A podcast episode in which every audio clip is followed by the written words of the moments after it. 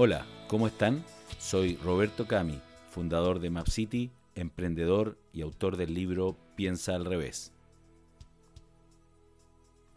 Hace muy pocos días me tocó lanzar en la Feria Internacional del Libro de Lima la versión peruana de mi libro Piensa al revés, que había lanzado en Chile en junio del año pasado. Estoy muy contento porque además la presentación del libro la hizo el destacadísimo empresario, consultor de empresas, Nano Guerra García, que además es eh, el presidente de la Asociación de Emprendedores del Perú y que apoya permanentemente a través de sus charlas, a través de sus libros y a través de sus eh, conferencias a emprendedores y empresarios de toda Latinoamérica. A él, al igual que a la mayoría de la gente con la que me ha tocado conversar acerca de mi libro, le ha llamado la atención un capítulo en particular. Y este capítulo, que es el más corto del libro, yo también creo que es uno de los más potentes y probablemente uno de los que más cautiva a los lectores. Y es de ese concepto del cual les quiero hablar en este episodio de mi podcast. Hoy hablaremos de la chutzpah, una de las características, si no la más importante, de las personas que tienen que conformar tu equipo.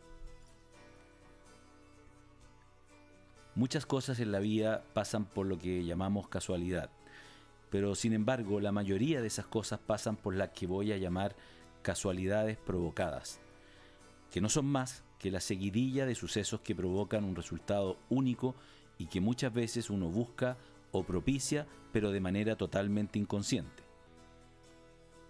Es verdad que también las cosas pueden provocarse a conciencia y saltando obstáculos, aunque estos sean imaginarios o reales. Pero comencemos por el principio. ¿Qué significa la palabra chutzpah? La palabra chutzpah es de origen hebreo y literalmente se podría traducir como una desfachatez o una impertinencia, pero normalmente se la utiliza como sinónimo de sana inconformidad y siempre con el común denominador de audacia. A diferencia del egoísmo o la vanidad que concentran la mirada en el individuo y su ego, la chutzpah enfoca la mirada en el objeto, en aquello perfeccionable, en la cosa que es mejorable. Me imagino que ya te estarás preguntando si eres de los que tiene chutzpah.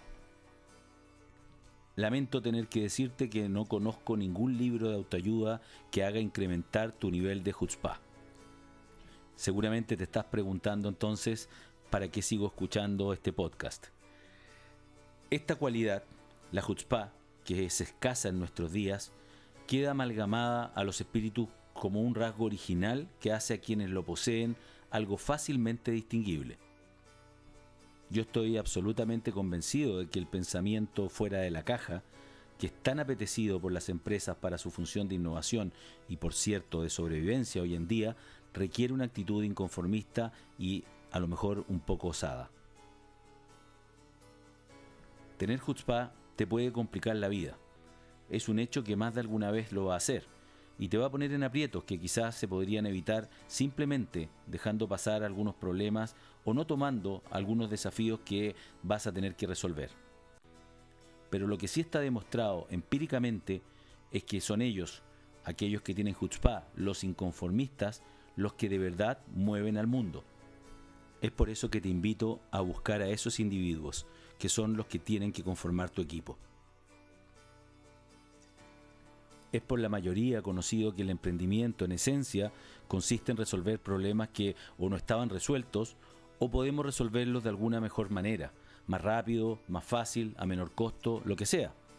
Culturas conformistas, planas y amantes de la comodidad jamás crearon cambios o saltos relevantes. Miremos por un rato países como Estados Unidos, Israel o el propio Estonia, que son cunas de startups, al haber creado algunos de los mejores ecosistemas para emprender.